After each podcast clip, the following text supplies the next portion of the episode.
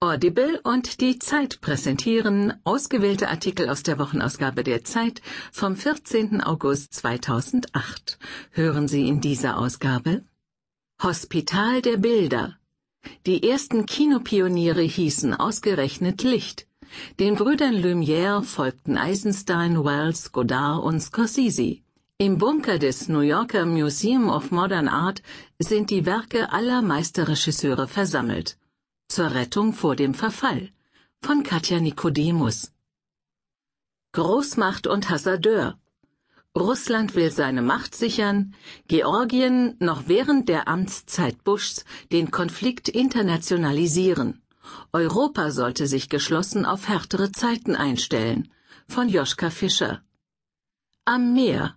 Unser Kolumnist fährt ans Meer und bleibt dort nicht lange allein.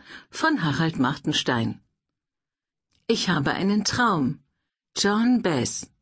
Obama bewegt die Leute, wie ich es seit Martin Luther King nicht mehr erlebt habe. Aufgezeichnet von Ralf Geißenhans Lücke. Der Sandelf, Folge 10. Nach dem Abenteuer mit den Flügeln hatten sich die Kinder eigentlich nach einer ruhigen Zeit gesehnt. Natürlich vergeblich, denn ohne zu überlegen hat Cyril beim Frühstück einen Wunsch getan, dessen Erfüllung ihn und die Geschwister in echte Gefahr bringt. Von Edith Nesbit. Volkes Stimmung. Bei Olympia in Peking verhalten sich die Menschen so, dass sich ein Vergleich mit den Spielen in Berlin von 1936 verbietet. Von Georg Blume. Alles umsonst. Ein erfolgreiches Internetangebot aus Amerika bedroht die Zukunft des gedruckten Wortes. Das brauchen wir aber mehr denn je. Von Josef Joffe. Willkommen in der Sonderpolitikzone. Im Saarland gilt die Linkspartei als die andere SPD. Regiert Oskar Lafontaine bald wieder in seiner Heimat? Von Peter Dausend. Die Frau, die alles sieht. In Peking ist das Private noch politisch von Frank Sieren. Dr. Med Unternehmer. Wirtschaftlicher Druck bringt viele Ärzte dazu, sich besser um ihre Patienten zu kümmern. Von Carsten Polke-Majewski. Die Macht ist mit ihnen. Die Gewerkschaften haben ihren politischen Einfluss wiedergewonnen. Sie nutzen ihn schlecht. Von Elisabeth Niejahr. Gärtner des Meeres. Unter Wasser Großtiere wie die Blauwale prägen das Leben in riesigen Gebieten. Das hat ungeahnte Folgen für die Fischerei und das Klima. Von Hans Schuh. Die Zeit. Höre die Zeit. Genieße die Zeit. Dr. Med Unternehmer. Wirtschaftlicher Druck bringt viele Ärzte dazu, sich besser um ihre Patienten zu kümmern von Carsten Polke Majewski.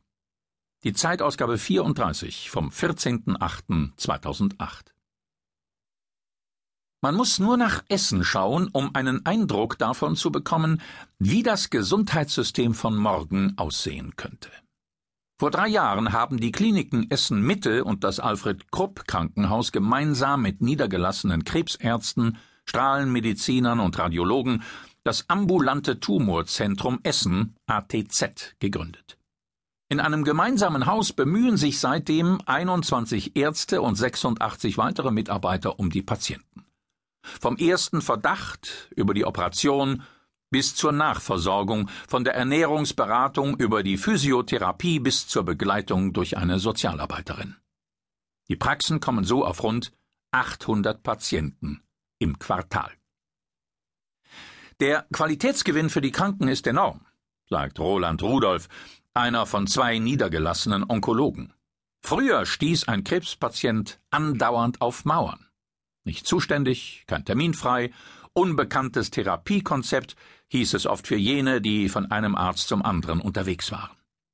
Im ATZ hingegen kann der Patient, je nach Stand der Krankheit, umstandslos zwischen ambulanter Betreuung, Tagesklinik oder Station wechseln.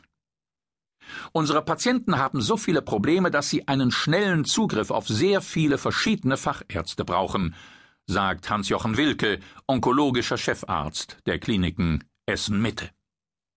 Nur wenn wir alle nahe beieinander arbeiten, können wir sicherstellen, dass der Patient die optimale Versorgung erhält. Trotz der engen Zusammenarbeit sind die niedergelassenen Ärzte des ATZ lediglich Mieter in einem Klinikgebäude. Alle Einheiten sind finanziell getrennt. Zusammengehalten wird das Projekt allein durch das Vertrauen der Partner ineinander. Gut möglich, dass Patienten in Deutschland solche Modelle der Zusammenarbeit künftig öfter sehen. Denn langsam hält der Wettbewerb Einzug in die Arztpraxen, weil der Kostendruck sie zwingt, entwickeln niedergelassene Mediziner vielerorts neue Geschäftskonzepte. Ende 2006 gab es in Deutschland 75.043 Einzel- und 18.513 Gemeinschaftspraxen, in denen insgesamt 132.900 Ärzte arbeiteten, etwas mehr als die Hälfte davon Fachärzte.